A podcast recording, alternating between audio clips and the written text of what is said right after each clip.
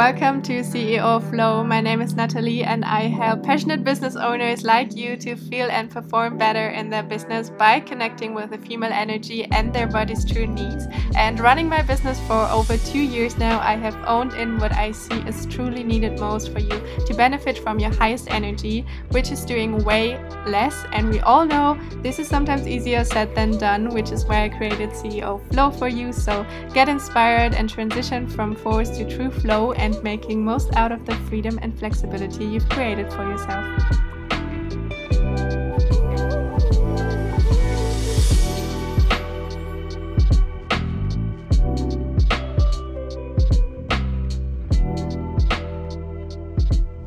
Okay, Renato, so nice that you're here today. Thank you so much. Um, yeah, maybe, or no, I want to start with a slightly different question actually before you can start introducing yourself a little bit. Um, what time is it where you are right now? Um, that's a very good question. I, I often forget because I am balancing out different time zones all the time. So let me just uh, give you that answer accurately. It's actually 4:36 Dubai time, so it's the Gulf time zone. Okay, so you're in Dubai right now. I'm in Sri Lanka, so for me it's six already in the evening. Um, but if a bit of the day has already passed for you, so maybe there's something that life already reminded you of today. Like, did you have a little experience today or something where you thought, like, okay, this is a nice little reminder to, or this is my learning for today? Yeah, I mean, honestly, it's interesting that you ask because. Um, just this morning I found my purpose, if you will.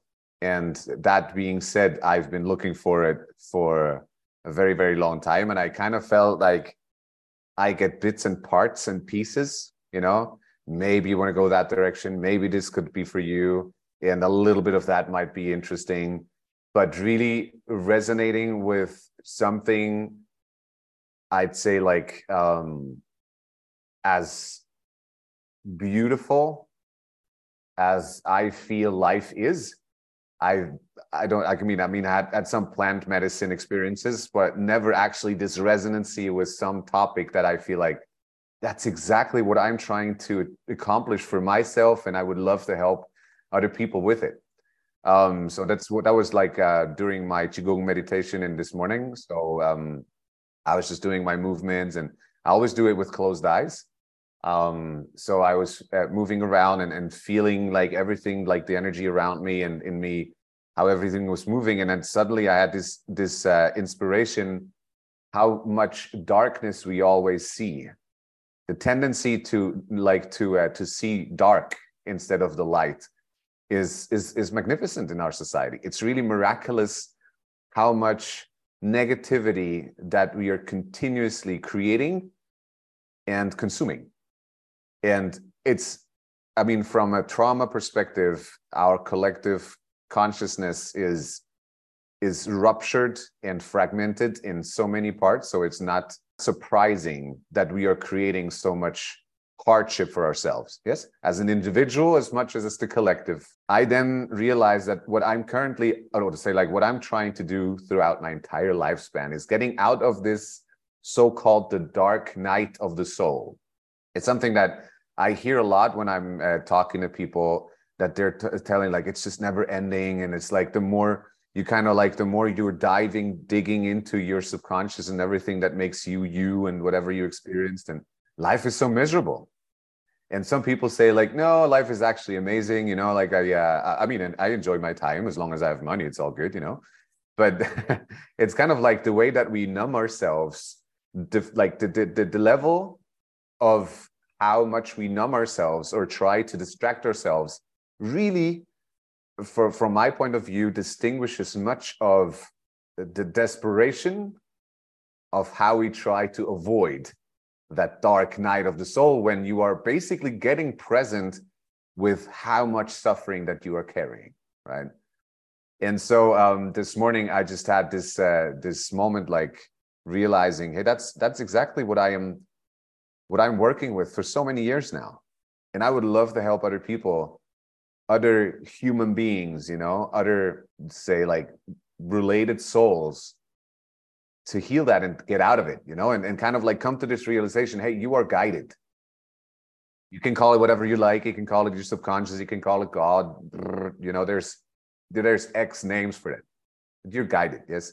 And to fully trust that everything, life, everything is happening for you so that you can come closer to what you're meant to experience and what you're meant to create in this life. And distracting yourself from all these beautiful things that can happen for you um, it's just one way to try to avoid the magnificence and the adventurous experience of, of life in and of itself because we're so fucking scared. We have lost touch with this innate idea that everything has a flow, everything runs on a on a higher frequency where everything is connected that everything creates something together. Um and so yeah it was just very profound for me and um i'm kind of downplaying it a little bit i realized to simply be but it, it was like I, I mean i had tears like i was i was crying and um it was was very intense for me to uh to really have that moment. So yeah that's kind of like the little moment that i had today Wow, how beautiful that I asked this question and that that is what came out of it. Thank you so much for sharing. So basically there was this little not little moment of enlightenment today for you, yeah.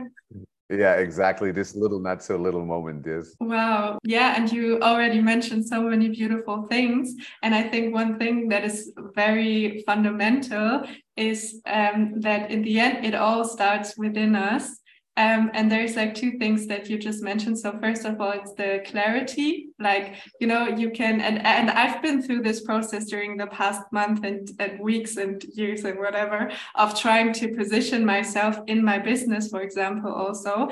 And you know, you can try to form all these beautiful sentences of who you are helping and why and blah blah blah. If you know, and we're doing this a lot with our mind nowadays. But if you don't really have the clarity and the confidence inside of you, it's you know it's it's not really profound or there's not really a lot of um, substance behind it if that makes sense.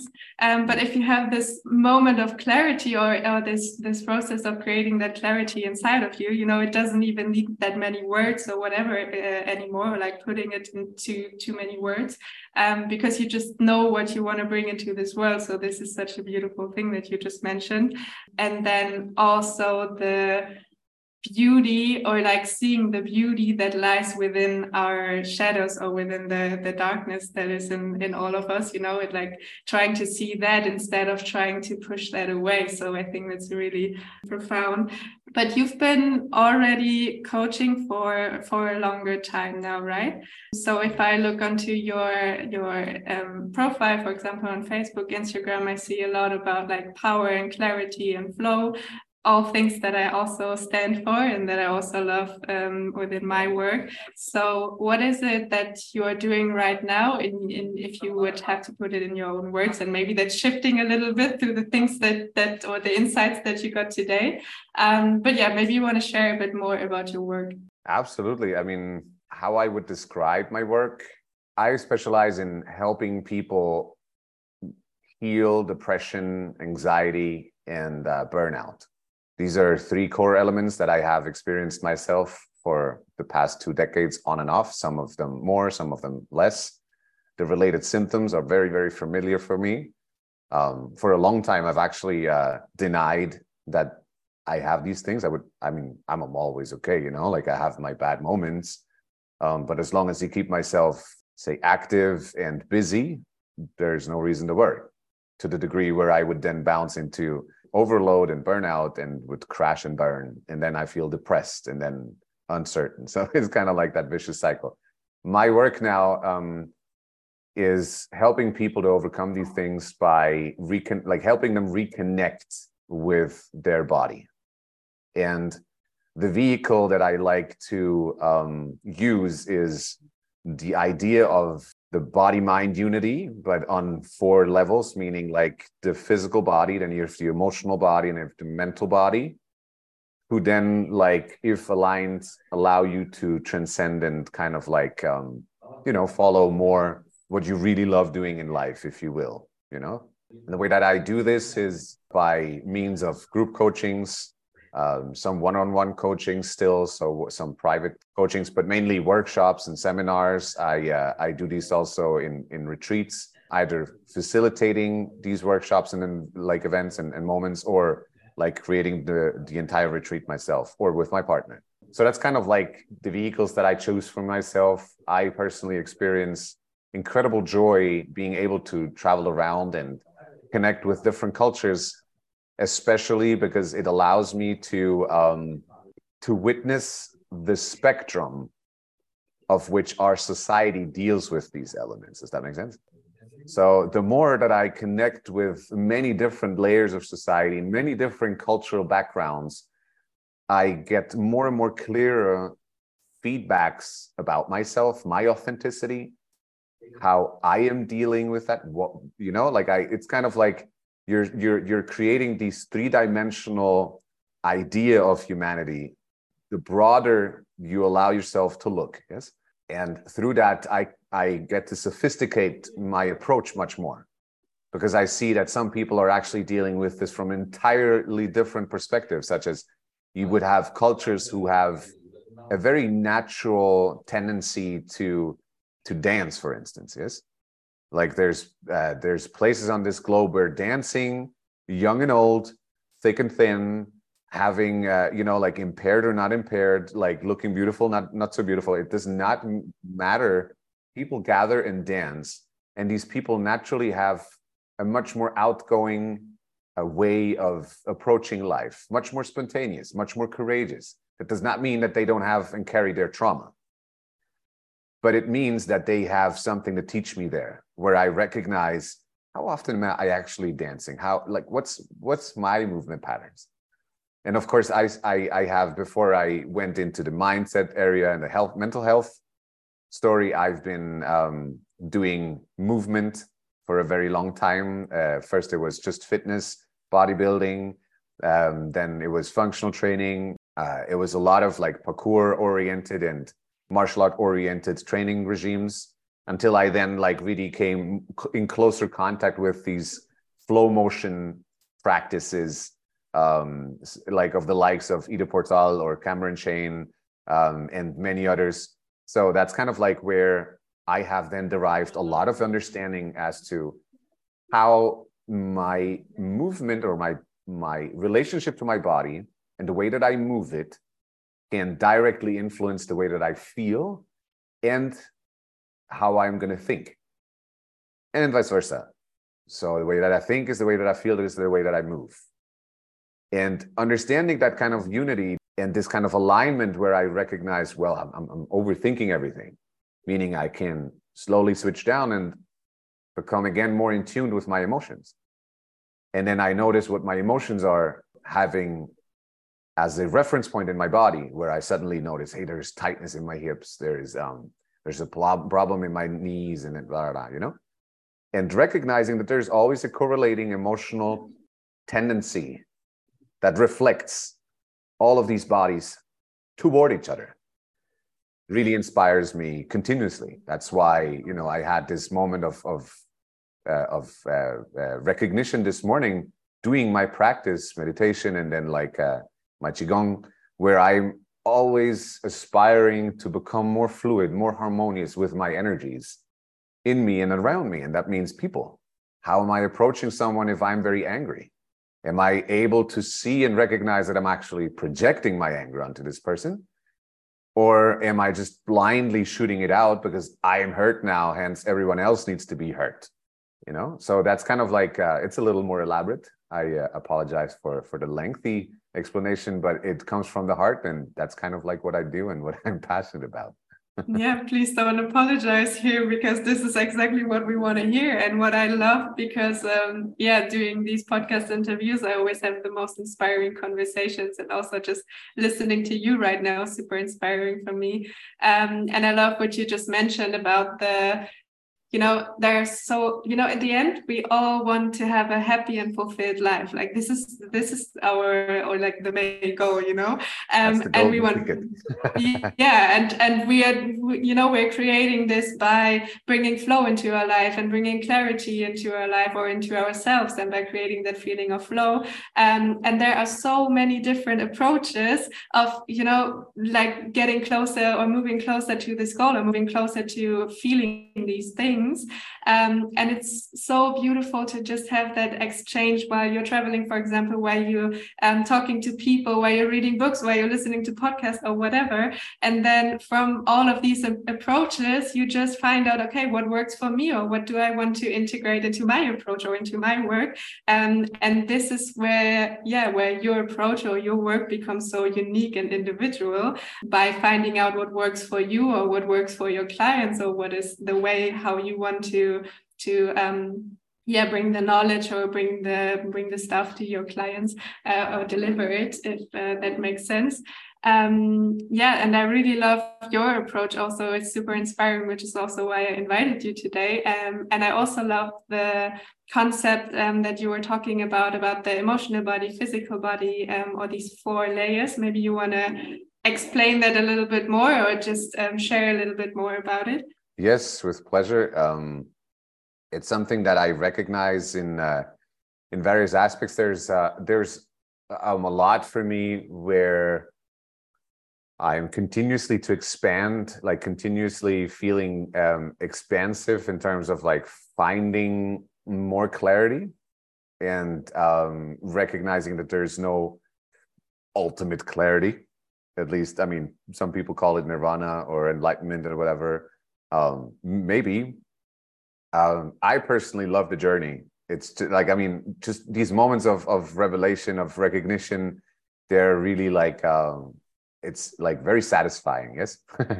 So in terms of like these uh, these these different bodies as i would like to call them um, i experience it from from a perspective. Imagine that your physical body is residing and i would say like the the the, the, the direct expression and creation from your physical body comes from your hara mainly like meaning like the uh, the energetic center that is like the lower dantian called in the traditional chinese medicine it's just below your navel. Um, that's kind of like where your physical creative power center resides. And that's where you can directly connect with uh, your your your body intelligence, if you will. Yes, with the gut mind, how some people would call it. It's the same area. So this area of your body, the exact location depends on your stomach, I would say, and like how you're aligned down there.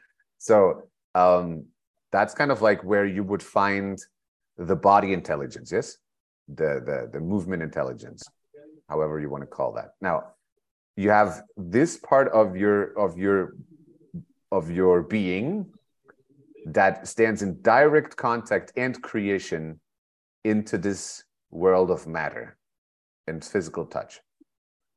And then you would have the next layer, yes, which we would call then, um, say, the emotional intelligence, the, the, the, the heart brain.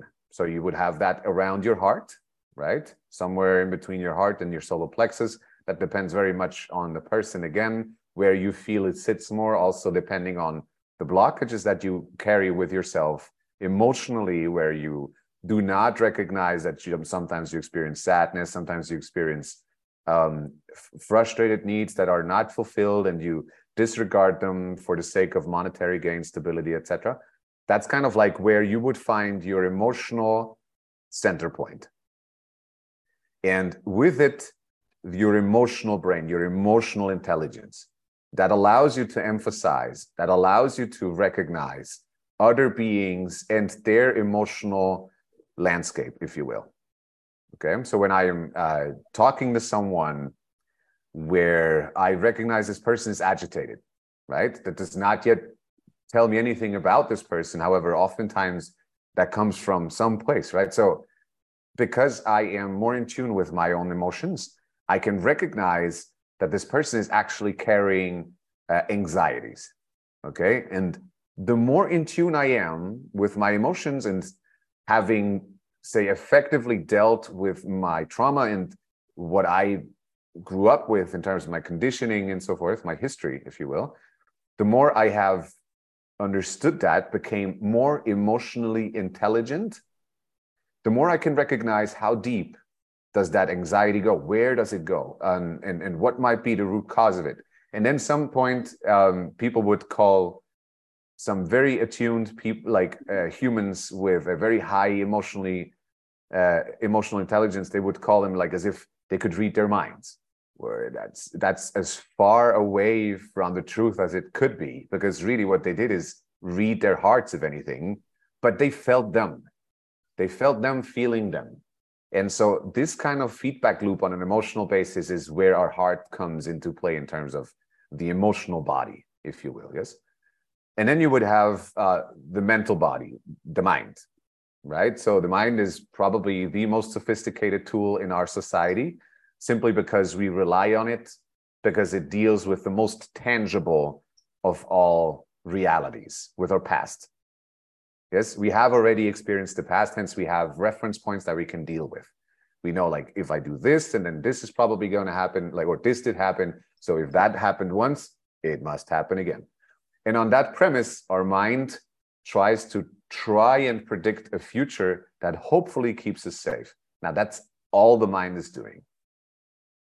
It's trying to create um, a pattern that creates an outcome that keeps you safe and away from harm. Now, depending on your traumatic past or your trauma that you're carrying, the unresolved trauma that is, um, you give that mind a lot of power because the mind seems to be the only tangible and stable element in your life where you feel like, hey, I can actually I, I can actually predict the future knowing what I've already experienced. So my mom and my dad have slapped me when I came back with bad, bad um, grades, meaning I simply have to bring good grades back home. I have to work a lot, and then people might love me. That's a very clear, evidential fact, and I'm just going to use that, and I'm going to try and create a life around that. Now, this is the thinking of a child. It's a very unfinished thinking because the child is like i mean it has maybe experienced a couple of years on this planet and has very unfinished kind of landscape of uh, the social structures and and how life is is working is happening right and so through that we are still adults living by childhood patterns and that's the problematics that we are seeing in our society going rampant when we are looking into the, the, the mental body of, of, of our society, of the, of the person as an individual. And you would see like people who are creating empires and wow, incredible sophistications for the simple desire to create what they have lacked as a child. And oftentimes that would be love, or and oftentimes that would be stability, and oftentimes that would be, um, you know, whatever abundance or idea of of of sophistication, of value, etc. You would see like an, a lot of different um, patterns manifest out of that. So this is kind of like the mental body, yes. And then you would have the spiritual body. Now, the spiritual body we would identify with a higher self. People call it God, other people call it angels, etc. I personally do not delve too much into that because it is yet to a large degree unknown to me. I can tell you where I feel it, um, and that's as far as I want to go because much more, you know, I there's a very intuitive connection to it, meaning I recognize my spiritual body as something that has a much higher overview, a much grander perspective and, and, and objective view of everything. Where I would receive, people would sometimes tell, like, yeah, you're channeling something, or you would get a message from the angels and so forth. And you can call it however you like. For me, I found it feels like you get that nudge, that warm hand, or that brush of a of a of a wind uh, of of a wind gust that just nudges you in a certain direction. It's a very intuitive, very very subtle kind of nudge with a very very clear direction. It's like, eh, I just might want to look over there and then of course the the brains right the mind the mental body so occupied in making certain and making stable and making sure. It's like, what was this? This is just a gut, like a, a gust of the wind. This is nothing. You know, what could this possibly mean? And I'm going to look for for stability and etc. So the way that I describe this to my client is: imagine you have um, the outline of a human body, and now imagine that um, with this outline, you have these three, uh, these these four centers. Yes, you have the hara, basically the, the lower dantian, then you have the the heart or uh, around the heart. Then you have the the um, the third eye or the brain, the mind, and then you have the the spiritual aspect. Depending where you are situated in your personal development, depending how much fear you still experience, how much tension that causes, you could see how there's different sizes to the development. I, I would like to depict it in size. Yes. Imagine like your mind is blown up like a huge balloon, depending on how much weight it has to carry for you to somehow cope with your story, right? With all the trauma. Now, somebody much more in tune with their body would have this balanced out, maybe. Some other people, um, oftentimes I see that a lot with people who have uh, like a lot of feminine energy their emotional body is hugely like there's wow there's massive whereas some sometimes the rational part of their of their alignment is very small. And so you would see different um, you know uh, different how would you say like um, uh, different calibrations depending on their development. And the real goal is to balance this out right? And the reason why this is important is imagine that you can actually create something that is incredibly fun and impactful in the same moment and lucrative in the same moment. So that means that like the more that your your physical being can advise you, the more your emotional being can advise you, the more that the emo- like the mental body can take all of these information all of these information from all different body parts into account when making decisions because it's still decision maker. That's how balanced out your decision will be.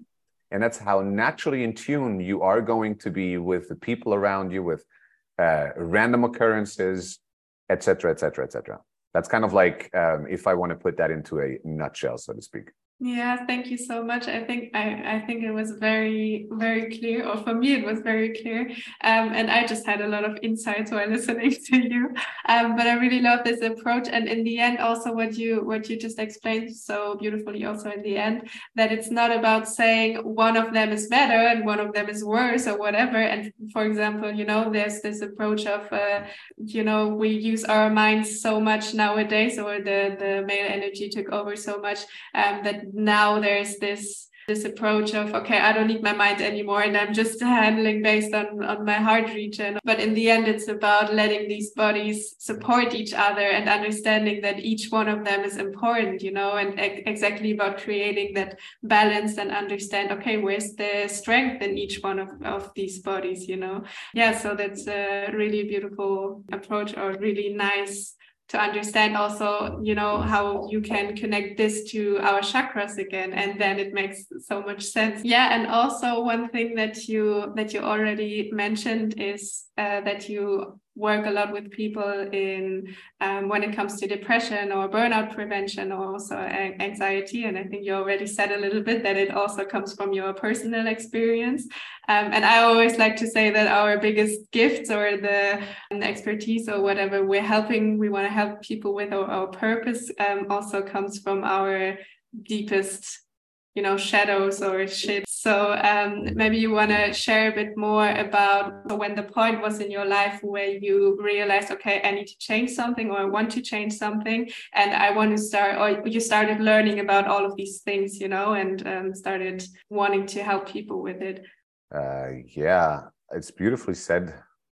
Um, I think it's safe to say, in my case at least, that there was not just one particular moment. There has been a series of events that have led me have led me to make choices. I remember distinctly, I think I was 16 years old. And there was one moonlit night I was out and about. And at this point in my life, I enjoyed the night much more than the day. And I would always consider myself to be much more in tune with the moon than with the sun. And um, I remember that there was this night, and I was crying. I was um, I was very afraid that somebody would see me, but I was out on this uh, very big uh, patch of grass, and I had it, I had some form of struggle with a girl, I think. so I feel I felt very very alone. I felt very un, like misunderstood. I felt um, disconnected and desperate. So I know that um, there was that moment where I would express to myself, "Is this real?" Like I was actually talking to the moon. Um, is this really? Is this really how I'm going to experience this life? Am I am I destined to be alone? And that was surely um, a very important moment because it has carried out its ominous verbalization of something that I was afraid of happening for many years. That I felt alone. We're not alone even if we are you know if even if physically speaking we're someplace where there's no other human being no other animal the idea of being alone is something that we create in our mind. And that's interesting to see how that was impacting me at this young age. So i would be in a like in a city uh, filled with humans having a family around me having friends. Even i think at this point i had a partner.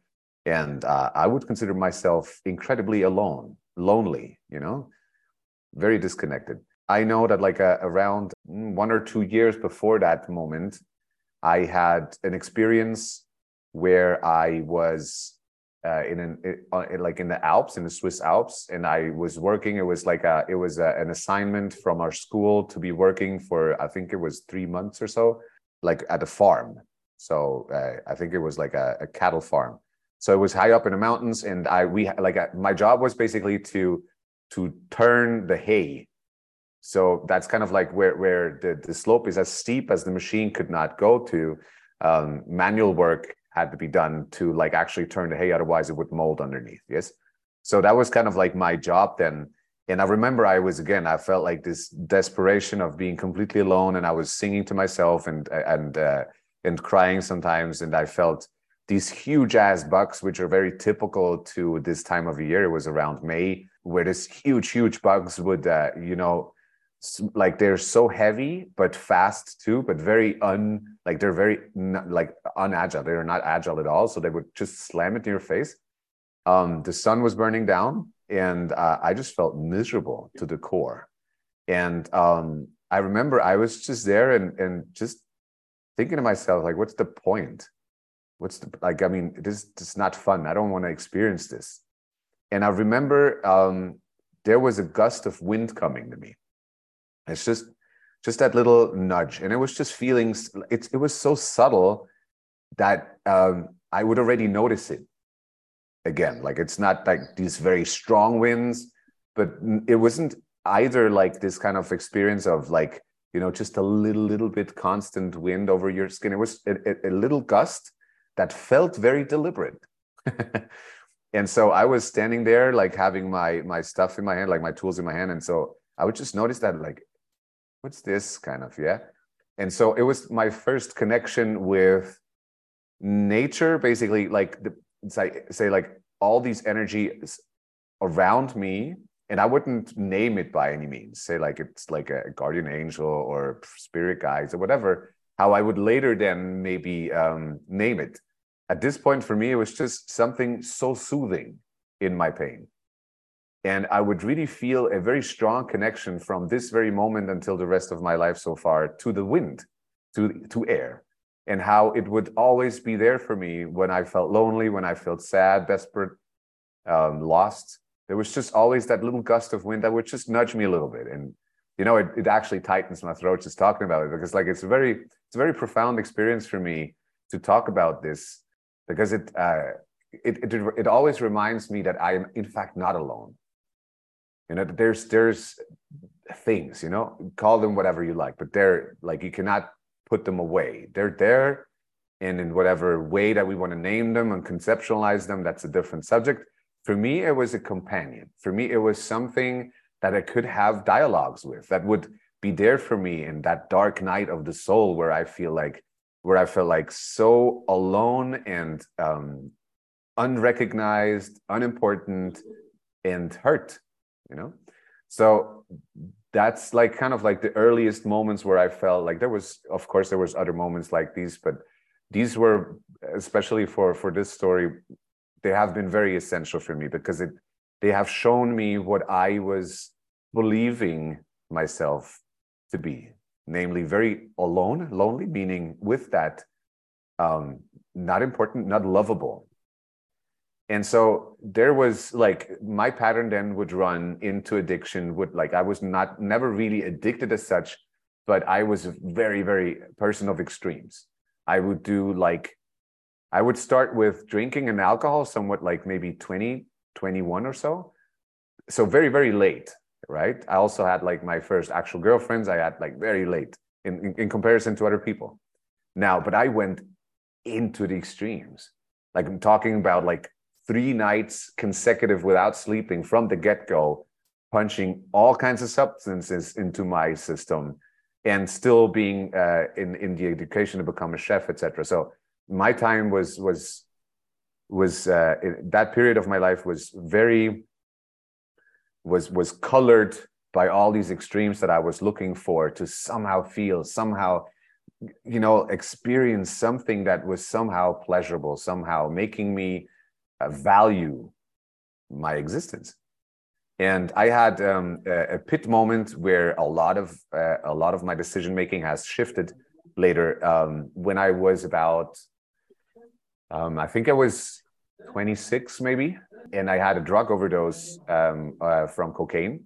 Um, and uh, uh, shortly before that, I think it was a year before that, I had a drug overdose on MDMA, meaning like um, you overload to the degree where you cannot speak. You're just laying around, like maybe having shivers, like stuff comes out of your mouth. You feel in, intense pain in your brains, um, no ability to make rational thought anymore, um, seeing hallucinations, etc. So and after that i shifted i uh, like i i left um the uh, the, the the the the whole like the whole uh, artificial drugging i left behind. I would uh, i would still resort to a lot of um, alcohol and smoking and um, later psych- psychedelic drugs that have helped me tremendously over my time.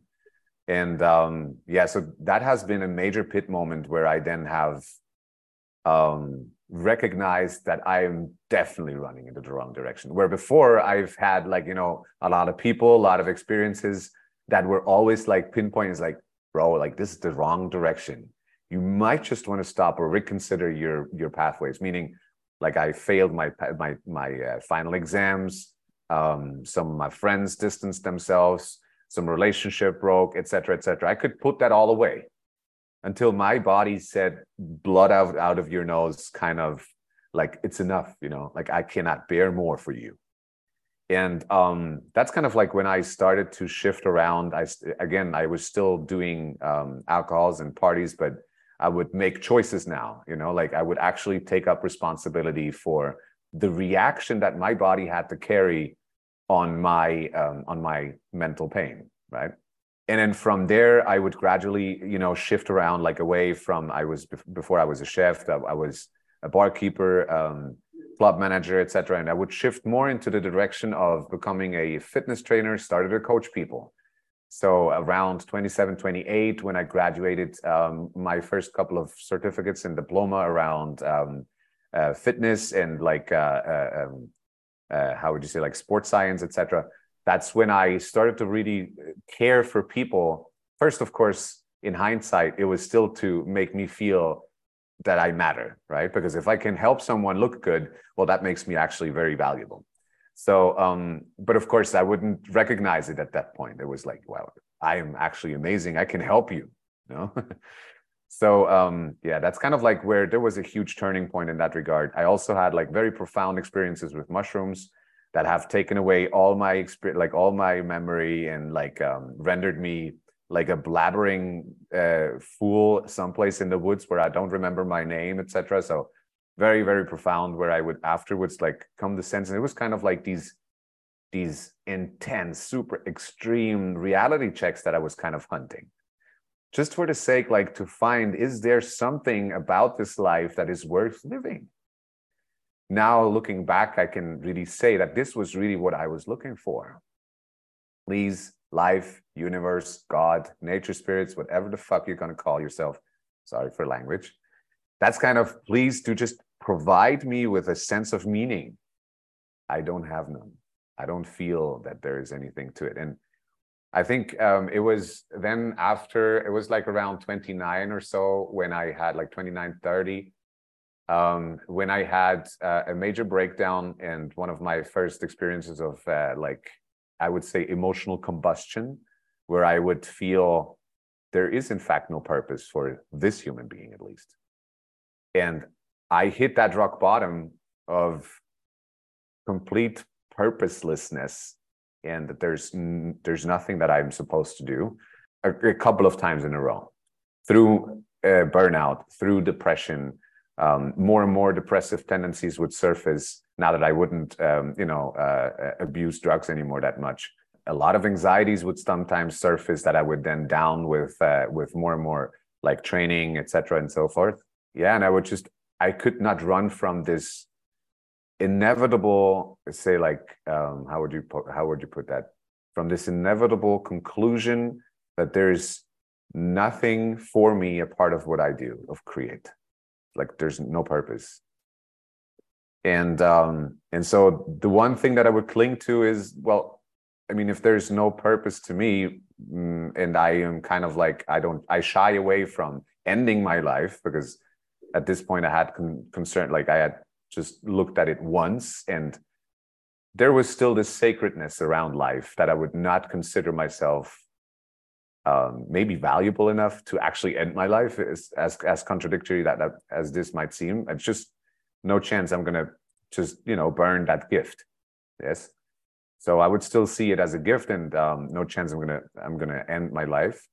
But for me, there is nothing um, and only like i mean i could only ever create some form of purpose if i would be valuable to other people if i would help other people and so that's where i started to embark on this desperational journey to become a coach and somehow create as much knowledge around how to heal and how to help and how to create value et cetera et cetera for other people.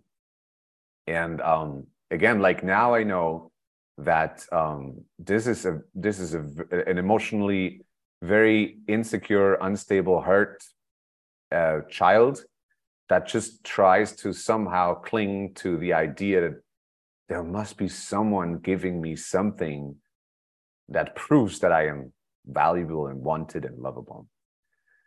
So yeah, it's kind of like um, it might. I mean, like it, it then it then unraveled. I think the turning point was really um, these kind of like these slams um, of understanding uh, or realizing that there's no purpose and like um, that it does not actually matter. It does not matter what I do. I may as well do anything. But since nothing matters anymore, what should I do? I already done all the like all the the excess consumption and la la la. I'm you know I, I don't want to go there anymore. So let's just let's just help other people then because at least I could just leave something behind that hopefully made a change, made an impact in others' lives for the better. And that then has led me to uncover so much about myself because in order to help someone else, I found it's essential that you understand yourself first.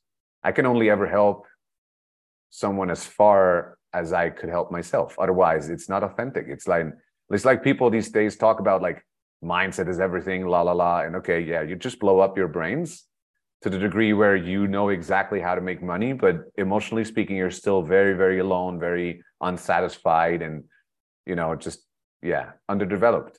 And um, so that's kind of like where my journey led. Then I wanted to understand more about myself so that I could help more people. And of course, in and of itself, that was then my healing journey where I would also recognize all these um, hurt aspects of me which is then you know bringing me to the realization how i could help people better and finding more tools and digging deeper etc and you know that's kind of like what sits now here talking to you yeah thank you so much for also showing yourself so authentic and vulnerable in here because this is like this is such a, or our businesses like especially when they come so deep from within us or from within our heart you know it's just a part of us. And i think this is also why your story is so um, inspiring to hear um, and it's crazy how we as humans always tend to go from one extreme to the next you know and then the next extreme is compensating for for the previous extreme. And you know you can um, you can at some point start to really listen and to stop jumping from one extreme to the next and to like connect with yourself reconnect with your body also and yeah kind of find the balance of not jumping from one extreme to the next but from state of um, yeah like flow and balance what i would call it in a, in a way. Or you can live your life from from that state of just you know overdoing it all the time which is I don't know if that makes you if it, that makes you happy long term. It's always these like short term injections or, or however you want to want to call that. But I think now you're also working a lot with business owners, right? Yes. So um, there's more and more. I mean, the interesting thing is it's usually people who have gone to extremes who then notice them as unsatisfying meaning uh, people who are very successful at something at you know like you're striving to a certain outcome. Maybe that's a yacht. Maybe it's like a seven figure business. And then you have all that whatever it is. And then you have all that. And then that still leaves you the same human being. It doesn't it, it, it literally changes nothing about you. You may have gained some insights as to how to acquire xyz but you're still the same human being and carrying still the same pain and trauma. And that there's there's nothing that a yacht or several millions on your bank account or the biggest tower in the world can change about that. Nothing. And there's some humans now recognizing that increasingly also through the magnificent work of uh, some pioneers in that field in terms of trauma um, that that are now recognizing more and more that dark hole that it's driving them in if they try to satisfy that childlike desire to be perceived as valuable which is again it's nothing bad. On the contrary it's very very normal reaction. And that that's also where where i feel so much compassion by now especially also for myself and people that i come into contact with because I see that underlying all that, for instance, like, you know, that harshness when people are, especially men sometimes, but also women, when they try to cover up, you know, their insecurities with uh, appearance and uh, behavior, being the most rude, the most loud, uh, uh you know, the most shining person, whatever you want to you want to um, look at it. There's still a child that seeks attention and love and stability, maybe, and the ways that we are doing that they may be different in this as as like a bigger vari- variety as you could possibly find but it's, it's always the same.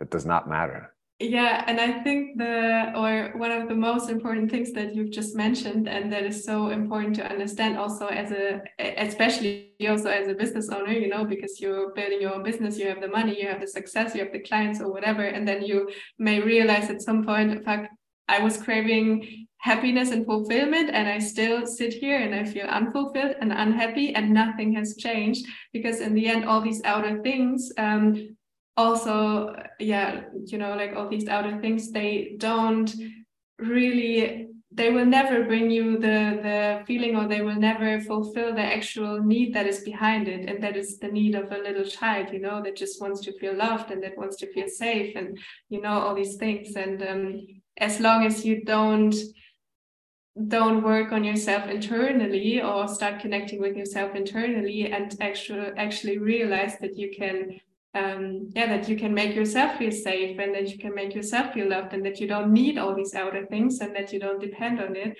I think this is where you can really switch from you know being driven by outer things to being driven by like inner motivation and by your purpose and all these things. Um is there something that that you see all the time or i think there's always like patterns when we coach people or things that um, or like topics that they all have in common. So is there like a, a limiting belief that you always see or like a struggle that you always see um, that your clients usually have in common? It's a very interesting question. So a common pattern that i see in terms of my work currently is uh, twirling around money and uh, i see that so often it's like I found the the way that we're dealing with money and what we do with money, what, how we acquire money, and the way we see it, etc.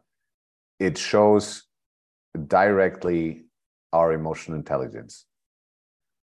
So, uh, what we value, what we are happy to pay for or not, and how much are things worth to us um, these are probably the most common pattern that I see. And it's very closely connected with the idea of self worth, with the worth of our self. Um, and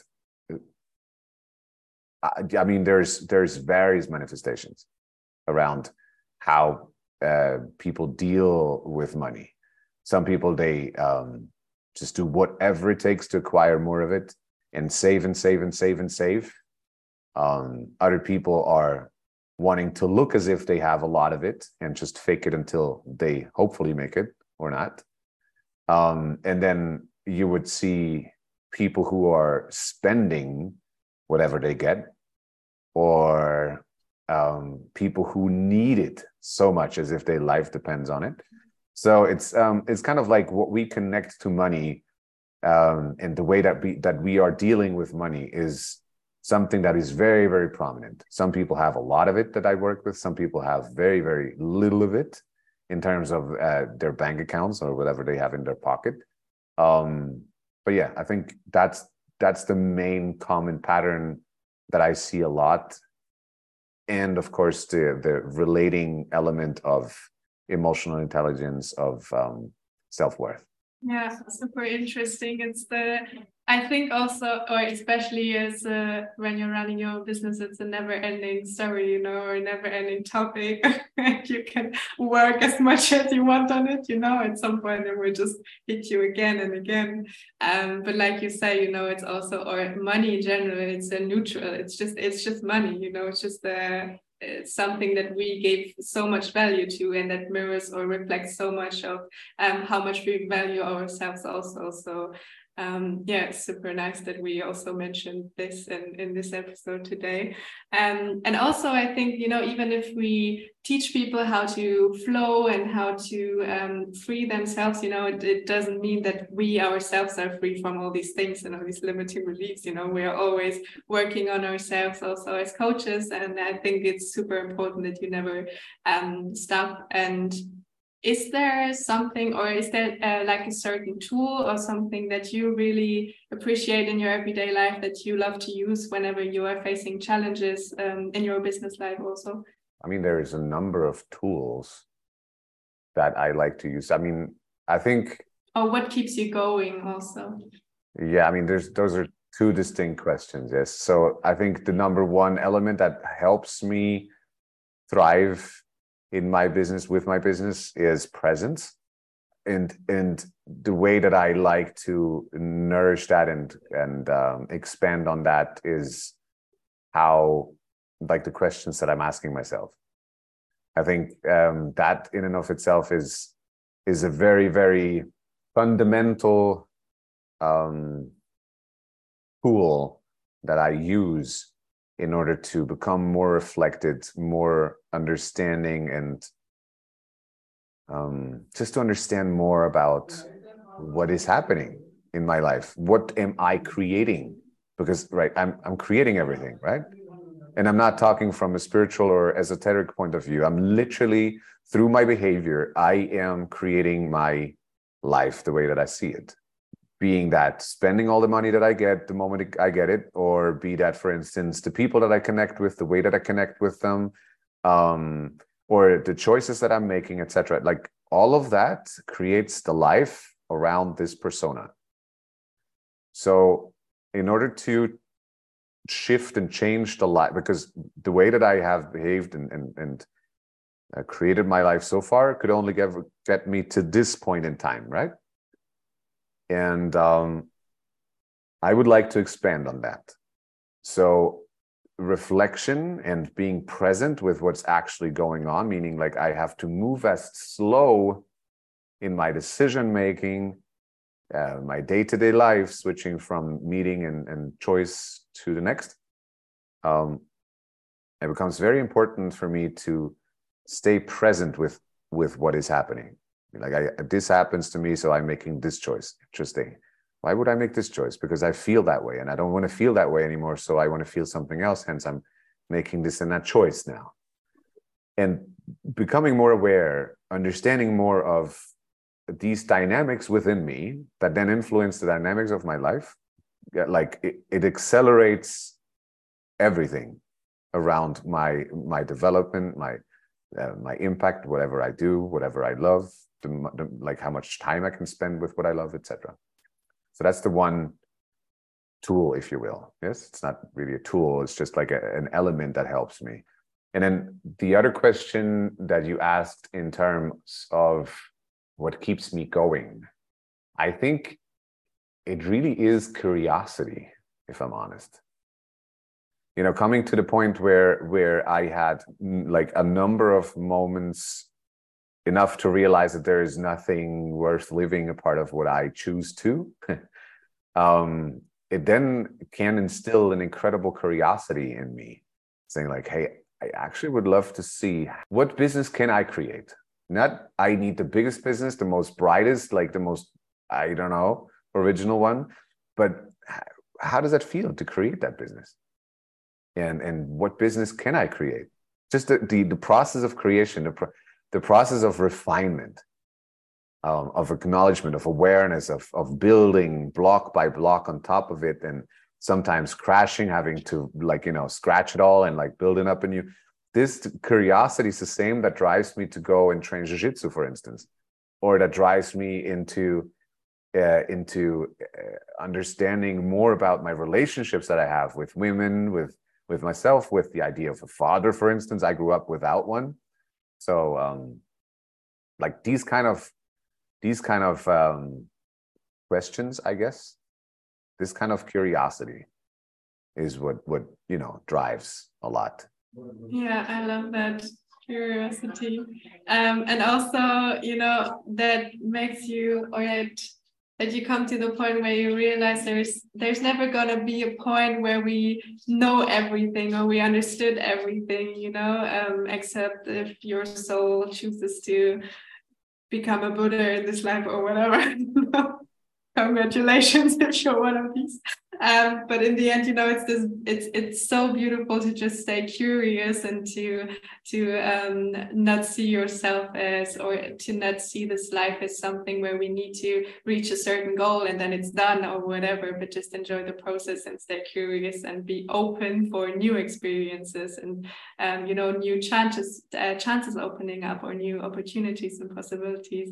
Um, yeah so i think that's a uh, really beautiful kind of uh, ending of this podcast episode maybe today. Um, is there something before we end the episode that you really want to share with the people? Um, something that the everyone who's listening right now really should hear today from you that you haven't mentioned? Well first of all thank you very much for having taken the time and asking me these um, delicious questions.